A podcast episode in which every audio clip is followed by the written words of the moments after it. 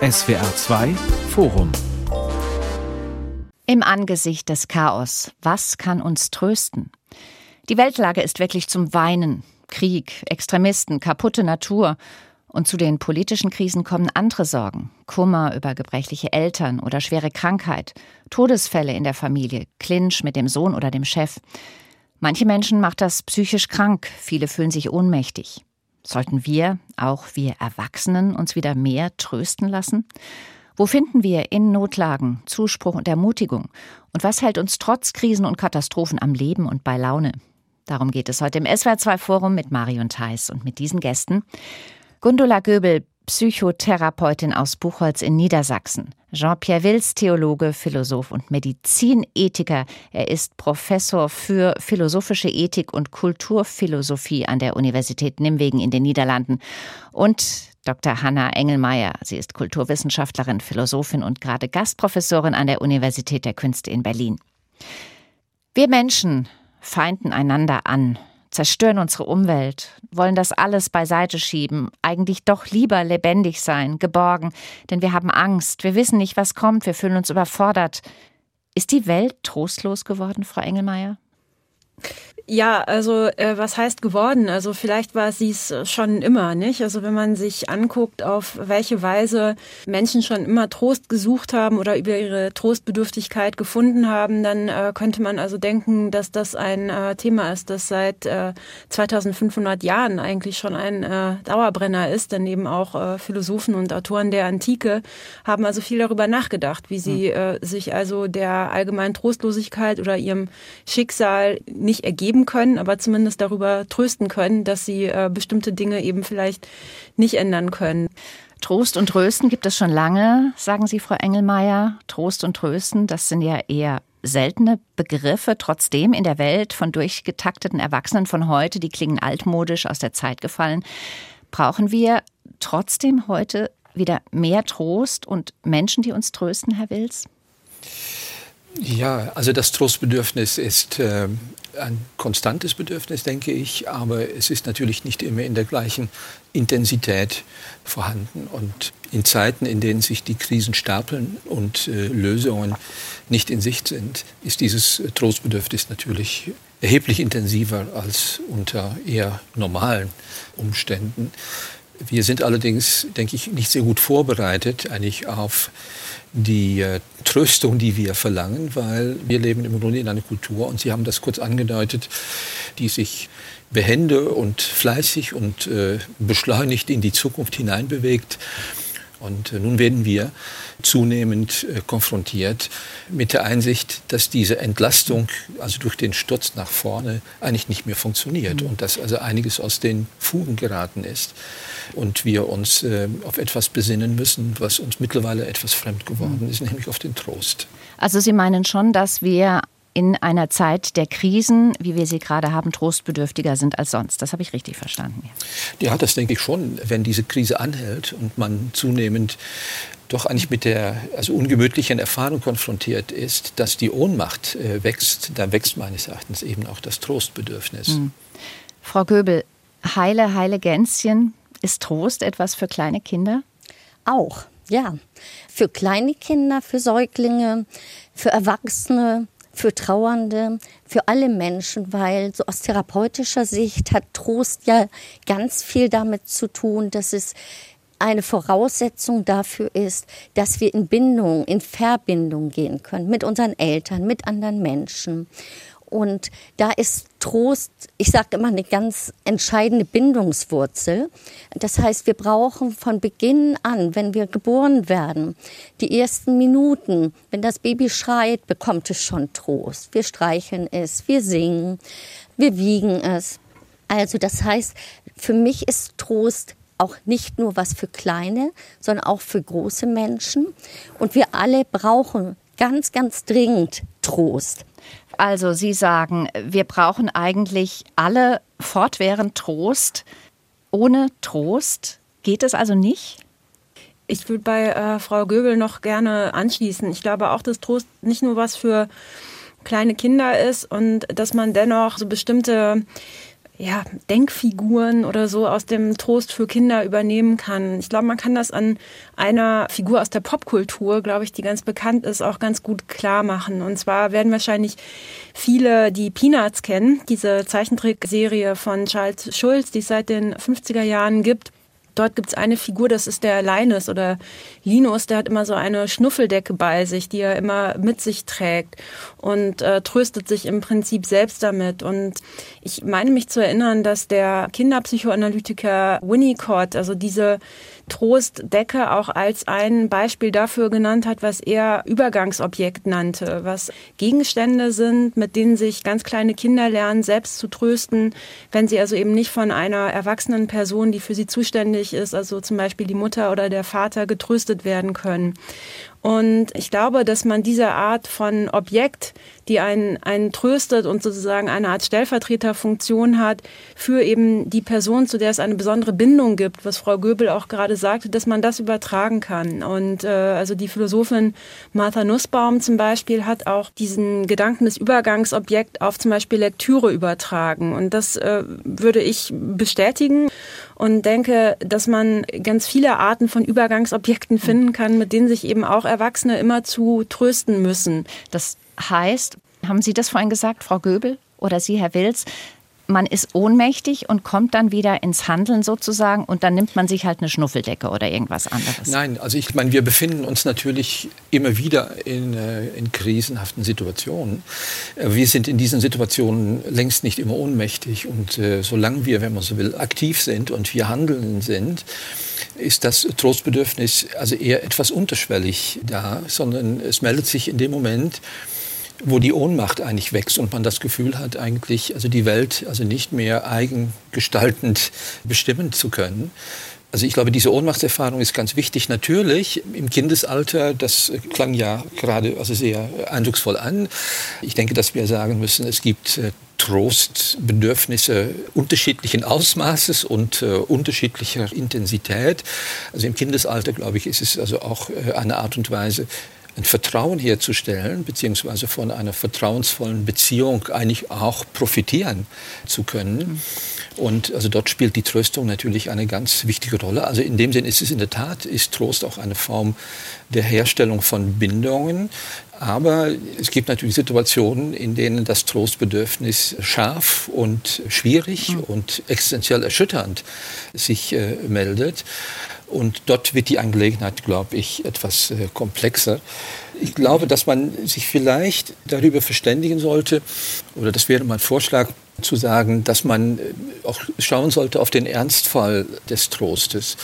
Und ich glaube, das sind Situationen, in denen Menschen mit Widerfahrnissen und mit Ereignissen eigentlich zu tun haben, also die sie erschüttern und die im Grunde irreparabel sind, also die man sozusagen nicht ungeschehen machen kann mhm. oder man kann nicht zurückkehren zu einem Zustand vorher. Mhm. Also da ist etwas kaputt gegangen, ja, und mit diesem Verlust sozusagen muss man umgehen. Ja, und da würde ich gern noch mal auf die Säuglinge zurückgehen.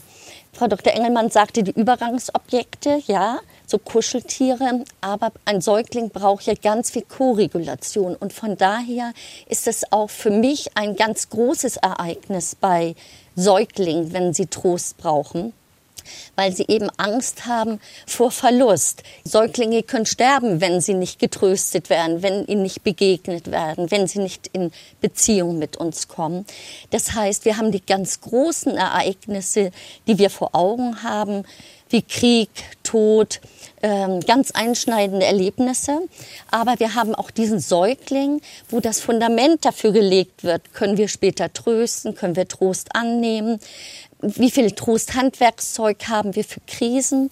Und für mich wird so die Grundlage gelegt, wirklich in diesem Säuglingsalter mit der Koregulation. Mhm.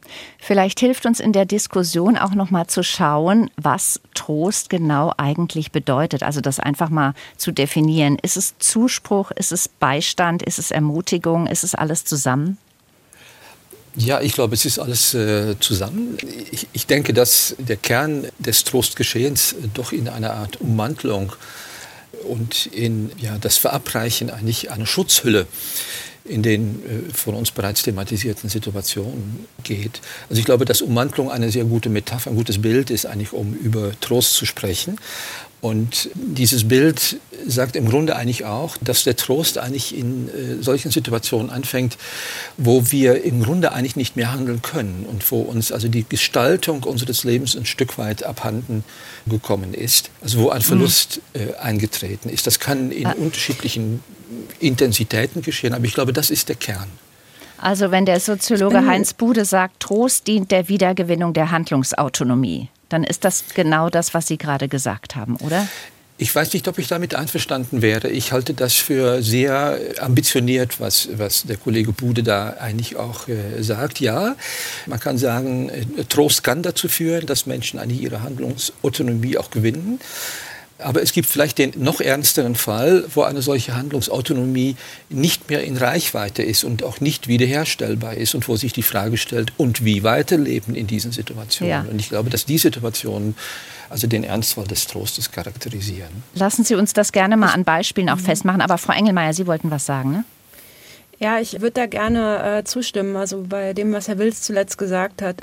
Wobei man dann eben auch fragen müsste, ob Trost dann noch der richtige Begriff ist und ob man da nicht an die Grenze kommt. Denn es gibt äh, ja durchaus viele Situationen und äh, diejenigen, die im Moment als Opfer von äh, Kriegen oder anderen existenziellen Ereignissen eben Katastrophen erleben, bei denen würde man ja schwer sagen, dass man denen überhaupt irgendeinen Trost in dem Sinne anbieten kann, im Sinne einer Ummantelung oder so. Also das finde ich insofern ein bisschen schwierig als, als Definition. Ich habe eher den Eindruck oder mein Angebot, wenn man definieren wollte, wäre eher, dass es also eine Mischung aus Beistand und Anerkennung von eben solchen existenziellen Katastrophen ist und auch Anerkenntnis dessen, dass man eben nichts tun kann.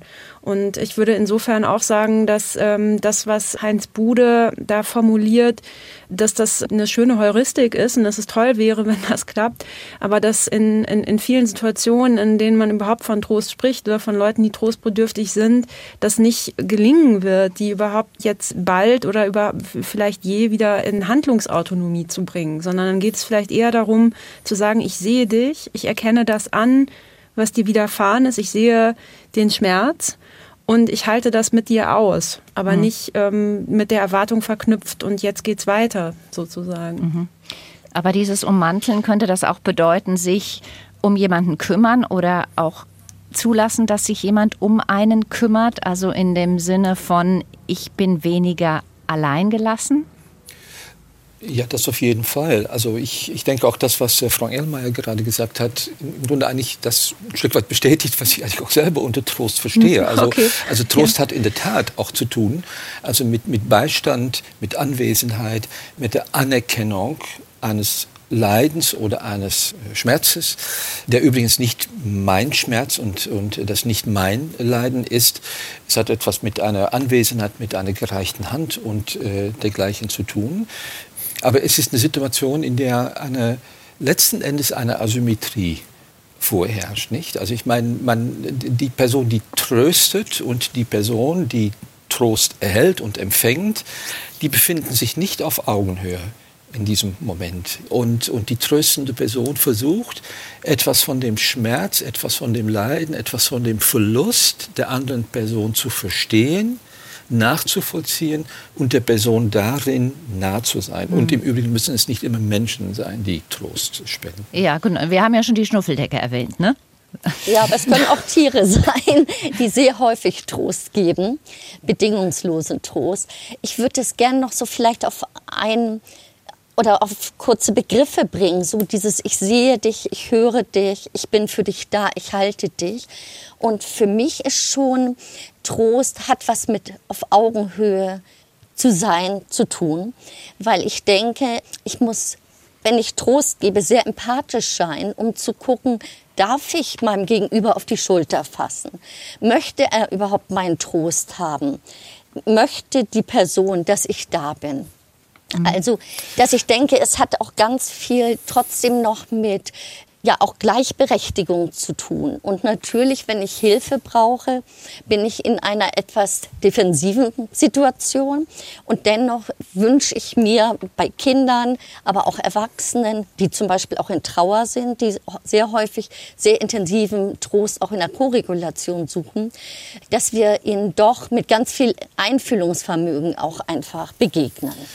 Es ist eine sehr sensible Relation, die dort eigentlich auch entsteht. Mhm. Und äh, insofern ist die Aufmerksamkeit sehr gefragt. Aber das habe ich nicht gemeint, mhm. als ich sagte, es ist nicht auf Augenhöhe. Also letzten Endes, um sozusagen, äh, ist hier jemand, eine Person, die um etwas bittet. Und mhm. zwar um Trost. Und mhm. es ist eine andere Person da, die versucht jedenfalls diesen Trost zu spenden oder es ist eine andere Quelle. Das kann natürlich auch die Natur, das können eben auch Dinge sein, es kann die Musik sein und äh, es kann die Literatur sein, die Kunst und dergleichen.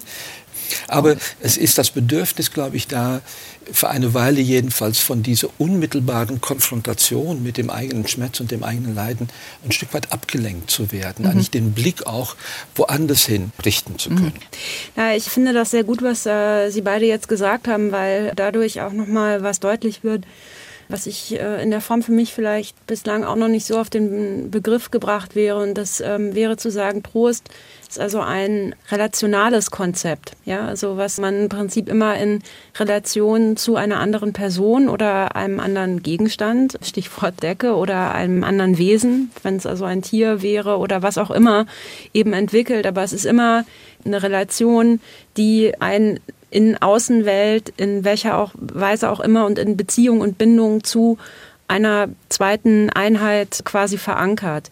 Das äh, würde ich sagen, ist die eine Dimension. Eine andere, über die wir vielleicht gleich auch noch sprechen könnten, wäre die, dass es aber eben auch sowas wie die Selbsttröstung gibt, wo das vielleicht auch eine Rolle spielt, man aber eben eher den Kontakt mit sich selbst dann eben sucht, um, um dort eben äh, das zu finden, was man ansonsten in der Außenwelt eben vielleicht gerade nicht erreichen kann. Mhm. Sie haben ja gesagt, Trost ist nicht Hilfe. Wenn Trost nötig ist, dann ist die Zeit des Helfens abgelaufen. Dann kann man erstmal nichts mehr tun und Trost empfangen und sich trösten lassen. Das heißt ja dann auch eine Schwäche eingestehen oder vielleicht eine Niederlage. Wie passt denn dann Trost und Trösten in die Leistungsgesellschaft oder wie kriegt man die da rein integriert? Ja, das ist sehr schwierig, weil die Leistungsgesellschaft ist, wenn man so will, eine Gesellschaft, die ein hohes Maß an Trost, Scham kultiviert hat. Also bis weit in den Sprachgebrauch hinein wird also deutlich, wie schwierig das für uns äh, ist, uns in ein, wenn man so will, ja, wohlwollendes Verhältnis eigentlich zur Trostsprache zu begeben. Ja, wir, wir sprechen von falschem Trost, von billigem Trost. Also da gibt es diese Trostpreise, die niemand eigentlich gewinnen möchte.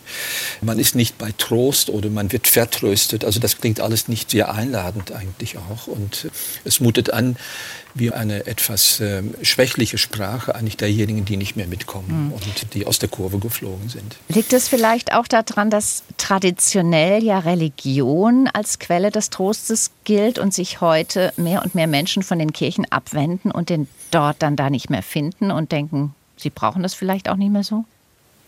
Ja, es gibt, wenn man so will, eigentlich einen klassischen, also modernen Sündenbock im Hinblick auf den Trost und das ist eigentlich die Religion. Also sie ist, also spätestens seit äh, Karl Marx eigentlich infiziert mit dem Verdacht, hier wird etwas äh, Vertröstendes gesagt und es hält Menschen davon ab, ihre Welt zu verändern. Es, es ist eine Ablenkung in die Passivität hinein und, und, weg von der Aktivität.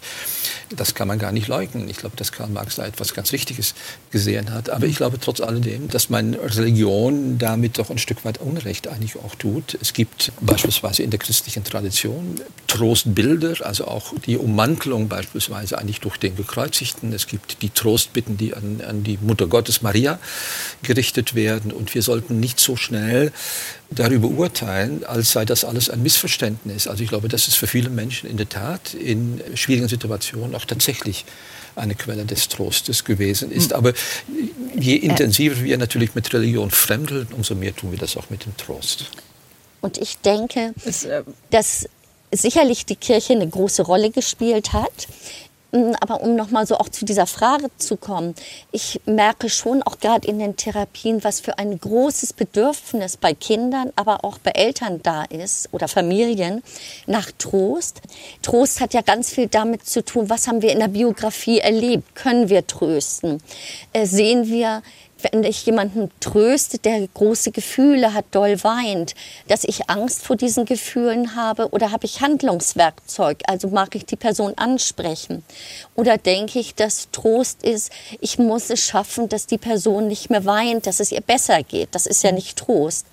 Das heißt, ich sehe gerade ein ganz großes Bedürfnis, vielleicht viel, viel mehr als vor zehn Jahren, dass die Menschen Trost suchen und ein bisschen rumirren, weil viele Menschen einfach in der Überforderung sind, keine Zeit haben. Jetzt sind die Krisen dazugekommen und sie im Prinzip diese emotionale Nahrung des Trostes gerade nicht bekommen. Aber das Bedürfnis und die Sehnsucht, die erlebe ich schon sehr stark. Frau Engelmeier. Ich äh, wollte gerne nur noch mal zu der Frage nach der Religion zurückkommen, weil es äh, sein mag, dass sich jetzt viele Menschen nicht mehr von ja, einer Religion im Sinne von Kirchenzugehörigkeit trösten lassen oder das dort suchen. Aber ich würde denken, dass wenn man sich anschaut, welche anderen Formen von spirituellen Angeboten oder Praktiken es gibt, man durchaus feststellen kann, dass also das Bedürfnis nach geistiger oder auch sogar geistlicher Tröstung nach wie vor da ist und auch äh, gesucht wird. Also da kann man sich selbst sowas anschauen wie einen boomenden Yoga- und Meditationsmarkt, in dem äh, teilweise in auch populärer Form oder auch, sagen wir mal, etwas runtergekochter Art und Weise spirituelle Restbestände aus christlicher Religion, aber auch aus anderen Religionen eben eine Rolle spielen. Und von daher würde ich sagen, ist das gar nicht äh, verschwunden, sondern hat sich eben einfach ausdifferenziert in ganz viele unterschiedliche Bereiche, in denen äh, viel davon vorhanden ist, aber eben in anderer Form jetzt. Hm. Nur wenn wir jetzt Krieg haben, Klimakatastrophe, die das Leben auf der Erde vielleicht sogar bedroht, dann war das ja in früheren Zeiten ganz praktisch, wenn man sich sagen konnte, naja, dann gibt es noch irgendwie später das Paradies oder das ewige Leben. Das wäre schon hilfreich, oder? Das wäre bestimmt hilfreich gewesen. Also die Pforte ist viele Menschen verschlossen, eigentlich also diese Pforte in ein solches Jenseits. Hartmut Rosa hat eigentlich schon früher darauf hingewiesen, dass diese Tür, die sich da geschlossen hat, uns geradezu panikartig zwingt, so schnell wie möglich, so viel wie möglich Erfahrungen zu machen, um nicht mit einem leeren Rucksack am Ende des Lebens dazustehen. Erfahrungen ähm, meinen Sie im Sinne von äh, viel erleben? Erlebnisse, mhm. Erlebnisse. Man reist also quasi durch die ganze Welt und absorbiert überall Eindrücke, eigentlich um am Ende, wenn man so will, mit einem prallen, sinnvollen Rucksack eigentlich da zu stehen. Aber die Suche ist nachvollziehbar, weil es, das würde ich doch gerne als Philosoph noch mal ganz kurz äh, betonen. Ich glaube, es gibt ein großes Missverständnis, das auch in der Geschichte der Philosophie häufig anzutreffen ist, nämlich, dass man meint, man könnte trösten, indem man gute Argumente vorbringt. Nicht? Also, als ob der Trost das Ergebnis einer guten argumentativen Auseinandersetzung eines Diskurses wäre. Und Jürgen Habermas hat vor nicht allzu langer Zeit selber, glaube ich, geläuft und gesagt, Argumente können einfach nicht äh, mhm. trosten. Und das ist ein also, ganz großes Missverständnis, was man in den eher wenigen Quellen in, die, in der Philosophiegeschichte, die über Trost sprechen, immer wieder antrifft. Man meint, den anderen, die andere Person überzeugen zu müssen mhm. durch bessere Argumente. Und das funktioniert überhaupt nicht. Herr Wild, Sie, sel Sie selber wollen sich ja nicht mehr von der Religion trösten lassen. Sie sind zwar Theologe, aber Sie sind aus der Kirche ausgetreten. Ja, ich bin wahrscheinlich eher ausgetreten, weil die Lage so trostlos war.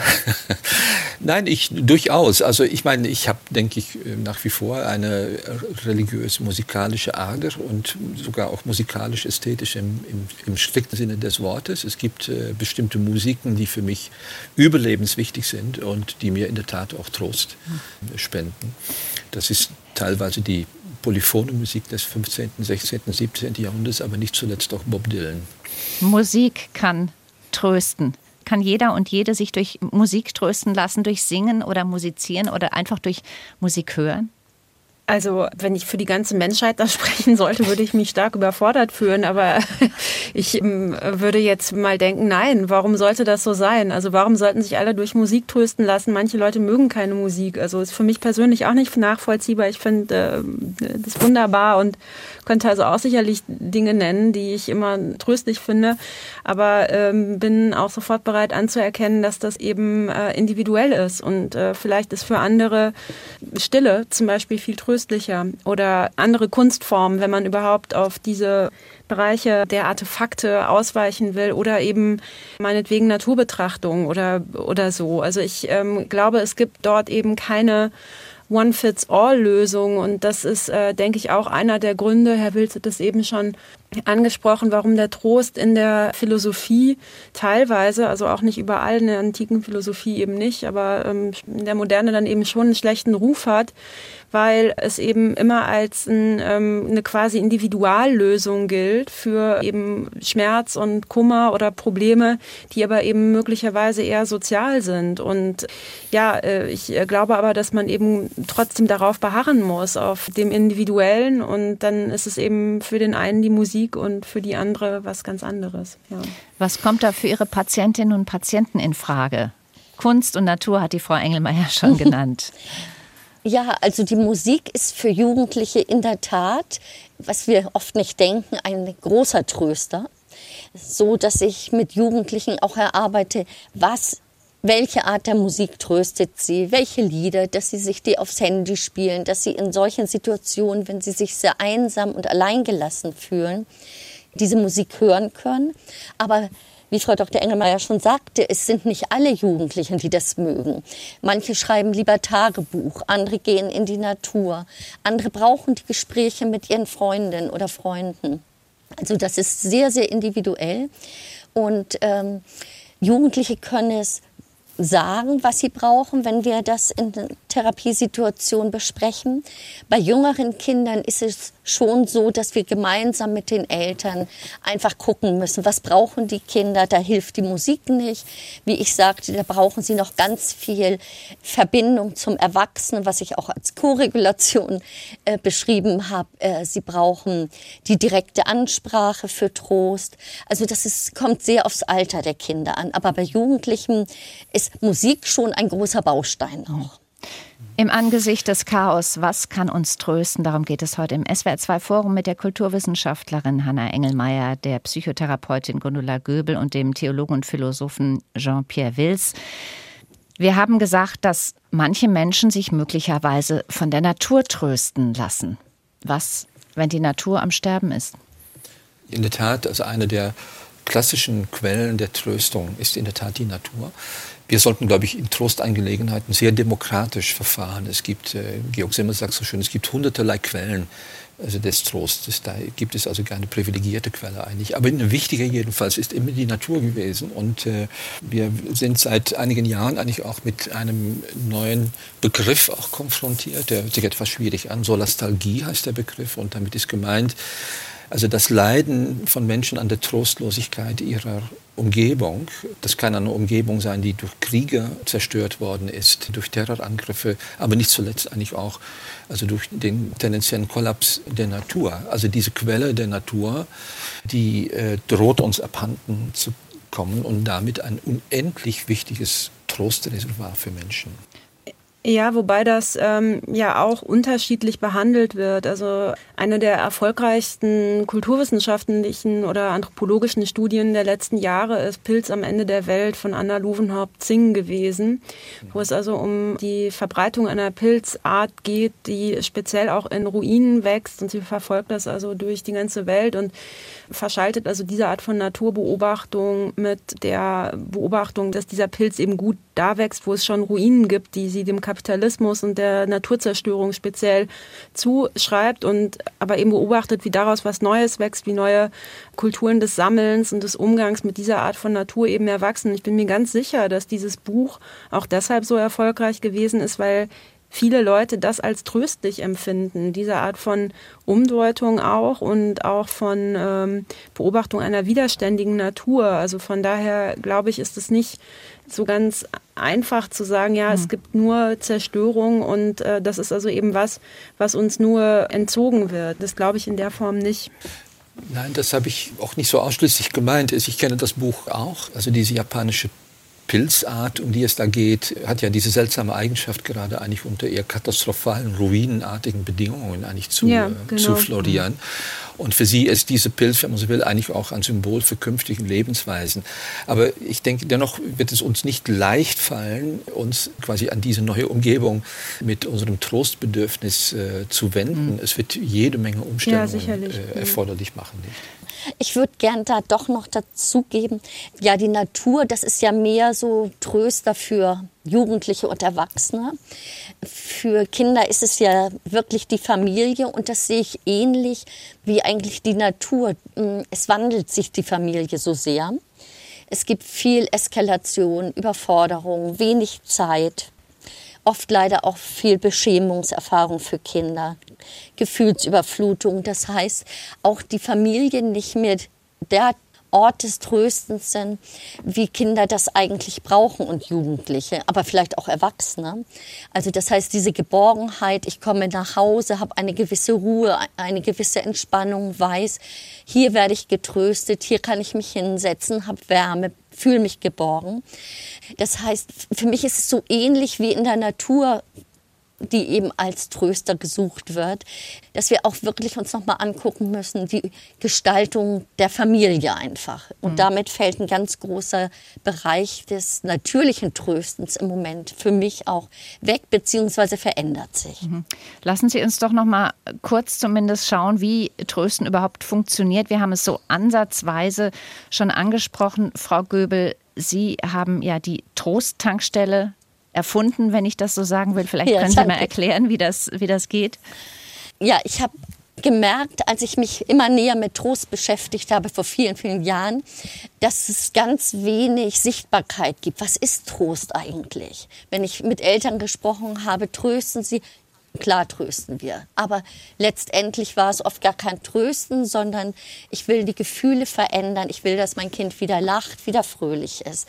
Daraufhin habe ich die Trostdankstelle entwickelt, die vier Säulen hat. Und zwar die erste, die ich schon angesprochen habe, die Koregulation, dass wir ein Gegenüber brauchen, was Wärme ausstrahlt, was uns eine Reaktion gibt. Das können auch Tiere sein. Dann haben wir so die Übergangsobjekte, über die wir gesprochen haben, von Winnicott, also Kuscheltiere. Das können aber auch Schnuller, Decken sein, Fotos. Übrigens nehmen auch manchmal Erwachsene diese Übergangsobjekte, also Elternteile, die viel abwesend sind, viel arbeiten müssen, nehmen häufig Übergangsobjekte von ihren Kindern mit, die sie geschenkt bekommen, um diesen Draht nach Hause weiterzuführen oder den Geruch mitzunehmen. Dann so die dritte Säule ist für mich diese Verlässlichkeit. Das sind zum Beispiel Feierkultur, die wir haben, tröstende Handlung, mm, aber so ein feinfühliges Miteinander. Abschiedsrituale, das ist alles so in der Verlässlichkeit. Und die letzte Säule ist das, was hier auch angesprochen wurde, so Selbsttröstung, Selbstregulation, in die wir kommen, dass wir dann in die Natur gehen, mhm. dass wir musizieren, dass wir schreiben, in Bewegung kommen. Aber all das ist meine Erfahrung aus therapeutischer Sicht, geht nur, wenn wir auch als kleines Kind Koregulation erfahren haben, dass mhm. wir dann auch in eine gute Selbströstung, Selbstregulation kommen. Das ist die Großtankstelle. Ja, also wir haben schon vorhin auch gesagt, Argumente funktionieren nicht, warme Worte auch nicht. Wie ist es denn mit Körperkontakt? Wie wichtig ist Körperkontakt beim Trösten? Extrem wichtig weil wir nur über den Körperkontakt bei Kindern, aber auch bei Erwachsenen das Stresssystem regulieren können. Der Körperkontakt kann aber auch sein ein Blickkontakt, also ohne die Hand auf die Schulter zu legen oder bei Kindern zu kuscheln, vielleicht einfach ein liebevoller Blick. Also ich sehe es als dringend notwendig, dass wir Körperkontakt einfach auch Kindern und Erwachsenen schenken können, wenn sie es annehmen möchten. Wir müssen immer auf Nähe und Distanz sehr gut achten bei unserem Gegenüber. Kann es auch zu viel Trost geben? Theoretisch nicht. Also ich mein, praktisch. Äh, also ich meine praktisch in dem Sinne, dass entweder, äh, was Frau Göbel eigentlich auch ein bisschen angedeutet hat am Schluss, dass auch etwas Übergriffiges passiert, nicht? Also dass man eigentlich eigentlich auch die die nötige Distanz nicht respektiert und die die Grenze auch nicht äh, zwischen Personen anerkennt. Dann hm. findet aber auch kein Trost statt, oder? Dann findet eben auch, nein, das meine ich, also mhm. dann findet auch kein Trost statt. Also theoretisch gesehen könnte man sagen, wenn Trost eine äh, Umwandlung ist und wenn man so will, doch eine Art von Erfüllung eigentlich in dem Moment, eine Erfüllung, die eigentlich das Selbst und die Welt etwas besser aussehen lässt und die fühlt sich besser an, die beiden fühlen sich besser an, dann ist Trost, der gelingt, um sozusagen auch ganz und gar da und auch kein zu viel.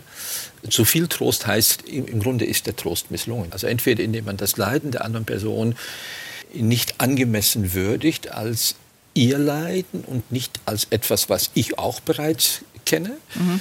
Oder indem man, wenn man so will, zu leichtfertig und äh, zu buschikos eigentlich umgeht. Es ist unheimlich schwierig. Also ich habe selber ein Jahr lang mal als äh, Seelsorger auf mehreren Intensivstationen einer Universitätsklinik mich äh, begeben. Und gerade eigentlich in diesen extremen Situationen, wenn man so will, sind Menschen in der Tat auch extrem trostbedürftig. Sie wollen keine moralische Unterweisung und sie wollen keine Ratschläge für die Zukunft, sondern sie sind extrem trostbedürftig. Und es ist eine ganz heikle Aufgabe, um sozusagen dort immer eigentlich das richtige Verhältnis, den richtigen Ton zu finden. Also es trösten ist eine schwierige Angelegenheit. Ich würde es unterstützen und äh, vor allem auch auf den Punkt, den ich sehr interessant finde, das Misslingen des Trostes nochmal eingehen. Ich, ich glaube auch, dass es nicht zu viel Trost geben kann. Es kann nur welchen geben, der misslingt. Und ich glaube, das hat sehr häufig mit einem Punkt zu tun, den ähm, Herr Wilz auch schon angesprochen hatte am Anfang, nämlich die Frage nach der Asymmetrie, die in Trostsituationen besteht. Also zum Beispiel, wenn jemand eine Person trösten will, die sich selbst aber gar nicht als trostbedürftig empfindet, dann wird diese Person ja denken, warum hältst du mich denn für so geschwächt oder äh, irgendwie bedauernswert, dass du meinst, du müsstest mich trösten. Und das offenbart dann ja eine Sichtweise auf einen selbst, die man eben nicht akzeptieren kann in dem Moment und äh, die eben tatsächlich dann genauso übergriffig ist wie eine auf die Schulter gelegte Hand, die dort nicht sein sollte. Mhm. Ja. Hat der Mensch denn überhaupt die Wahl, nicht trostbedürftig zu sein? Ich vermute, dass es da wenig zu wählen gibt, weil das, äh, das würde voraussetzen, dass man doch in einer relativ souveränen Position sich befindet und zu sich selber sagt, ich habe jetzt diese und jene Option und jetzt wähle ich, ob ich trostbedürftig bin oder nicht. Also sozusagen das Trostbedürfnis, glaube ich, überkommt einem und äh, man, man befindet sich ungewollt, nicht intendiert in einer solchen Situation, mhm. in der etwas mit einem geschehen ist ich glaube nicht, ich würde dass das unterstützen und äh, dennoch sagen wollen, dass als äh, ich mein Buch über Trost ähm, diskutiert habe, teilweise auch un an Universitäten, bin ich auf große Resistenzen zum Teil auch gestoßen und ähm, habe speziell mit einigen äh, männlichen Kollegen, muss man aber auch sagen, Situationen erlebt, in denen die gesagt haben, ja, ja schön, dass du jetzt dieses Thema behandelt hast. Es ähm, interessiert mich aber nicht so, weil das was ist, was ich gar nicht brauche. Ich kenne das gar nicht. Äh, Männer so wollen sich die Schwäche mir, nicht eingestehen. Ja, das äh, weiß ich nicht. Vielleicht waren das auch irgendwie Ausnahmefälle von Menschen, die bisher immer nur äh, voller Glück und ohne Probleme durchs Leben gegangen sind, halte ich für unwahrscheinlich. Nicht? Also ich würde Herrn Wilz äh, zustimmen. Man kann sich das im Prinzip nicht aussuchen, weil auf der Welt zu sein im äh, Prinzip beinhaltet, dass man ähm, Probleme haben wird und Kummer und Schmerz. Das ist eben so. Hoffentlich so wenig wie möglich, aber es äh, auszuschließen schien mir doch sehr unwahrscheinlich. Mhm. Wir haben gesagt, Trost ist Würdigung, Anerkennung des Leids des anderen, nicht das einfach wegwischen. Wenn wir alle auch gerade in Krisenzeiten mehr Trost brauchen, jeder und jede, Wer tröstet uns dann noch? Ich würde sagen, dass man äh, vor allem eben daran arbeiten kann, sich auch selbst zu trösten. Und das ist eben auch ein, ähm, ein zentrales Thema der Spiritualitätsgeschichte seit der Antike gewesen und auch der Philosophie. Und da gibt es eben sehr unterschiedliche Strategien, das zu tun. Viele davon haben was mit, äh, mit Schreiben oder auch ja, inneren Exerzitien zu tun. Und ähm, ich würde denken, dass das die Herangehensweise ist, bei der man doch die meisten Optionen hat und äh, eben im besten Fall lernen kann, sich auf sich selbst zu verlassen. Mhm. Wenn man es eben vielleicht bei allen anderen nicht kann, was eine trostlose Situation sein mag, sich auf niemand anderen verlassen zu können, aber dann äh, eben vielleicht auf die eigene Trostfähigkeit. Mhm. Ja. Diese Art von Trost, ist das dann auch der Trost für die Lage unserer Welt, um damit fertig zu werden? Ich, ja, ich, bin, ich zweifle ein äh, kleines bisschen. Also, ob man sich selber trösten kann, ist, finde ich, mehrdeutig. Also, es gab äh, in den letzten Monaten eine Ausstellung über Trost im äh, Sepulkralmuseum in äh, Kassel und dort war auch eine kleine Plastik zu sehen. Ein Abdruck einer Person, die sich, sich selber umarmte, um sozusagen, also sich selber Streicheleinheiten und Trostgebärden zukommen ließ.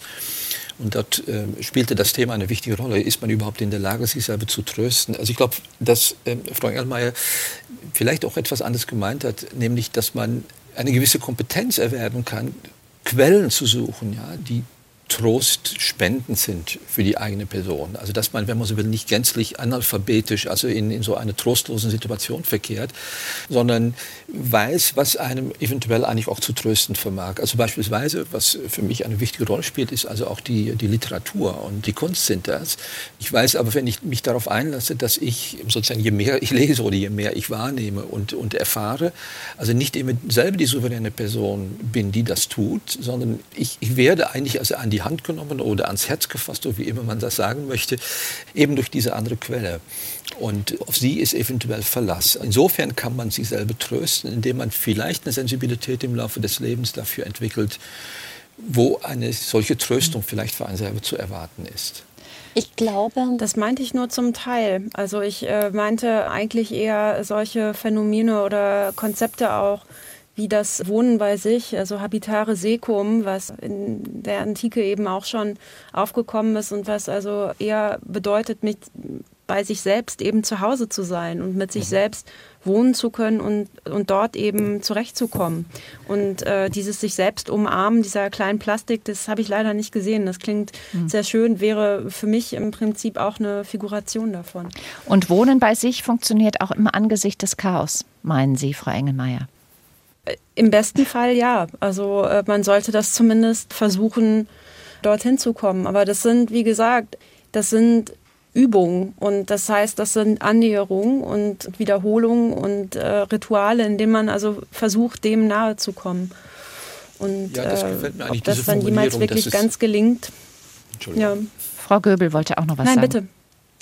Ja, für mich ist das Trost ja auch was mit Ermutigung, Zuversicht, mit diesen Gefühlen zu tun hat, mit meiner eigenen Selbstwirksamkeit. Und es wirkt so, Trost heißt nicht, dass ich die Gefühle oder die Ereignisse akzeptiere, dass ich äh, damit gut leben kann, aber dass ich in mir fühle, es gibt eine Zuversicht, dass sich die Situation irgendwann ändert. Ich habe so viel Selbstwirksamkeit, dass ich was dafür tun kann.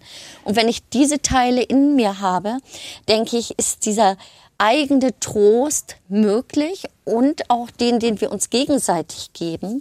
Und ich glaube, wir kommen nicht daran vorbei, uns gegenseitig zu trösten, aber nicht mit äh, der Aussage, dadurch sind die Gefühle kleiner oder die Welt wird besser, sondern dass wir es besser zusammentragen können. Mhm. Frau Göbel, woraus ziehen Sie Zuversicht im Dezember 2023? Ich ziehe die Zuversicht aus kleinen Momenten, kleinen Glücksmomenten, kleinen Bindungsmomenten, auf den Blick auf Kinder und Jugendliche, muss ich auch sagen, die eine, teilweise eine gute Stärke haben. Ja, und aus den kleinen Momenten. Nicht immer im Großen, im Außen zu sein. Das bin ich auch natürlich und das macht mir auch Angst. Und das macht mich auch manchmal untröstlich so. Aber was, woher ich meine Kraft nehme, das ist wirklich die kleinen Glücksmomente und Bindungsmomente. Die Frage auch noch ganz kurz an Sie, Frau Engelmeier. Was tröstet Sie im Dezember 2023? meine Studierenden vor allem und äh, Situationen im, im, Seminar und in Gruppen, in denen ich den Eindruck habe, dass äh, diejenigen, die nach mir kommen, wohlmeinend sind und das Beste wollen. Soziale Situationen. Herr Wils, zwei Sätze ganz kurz noch von Ihnen Ja, zunächst einmal eigentlich aus der Umgebung, in der ich mich befinde, eigentlich um, umgeben von einigen Menschen, äh, die ich liebe und die mich, hoffe ich, auch lieben. Das ist eine enorme Trostquelle. Und das macht das Wohnen bei sich selbst oder mit sich selbst etwas leichter. Also jedenfalls die Frage bleibt uns erhalten, wie wir sozusagen bei uns selber wohnen können in einer Welt, die teilweise unbewohnbar ist, jedenfalls im Moment. Im Angesicht des Chaos. Was kann uns trösten? Das war das Thema im SWR2 Forum heute mit diesen Expertinnen der Kulturwissenschaftlerin und Philosophin Dr. Anna Engelmeier, der Psychotherapeutin Gundula Göbel und dem Theologen, Philosophen und Medizinethiker Jean-Pierre Wils. Mein Name ist Marion Theis. Vielen Dank fürs Mitreden und fürs Zuhören.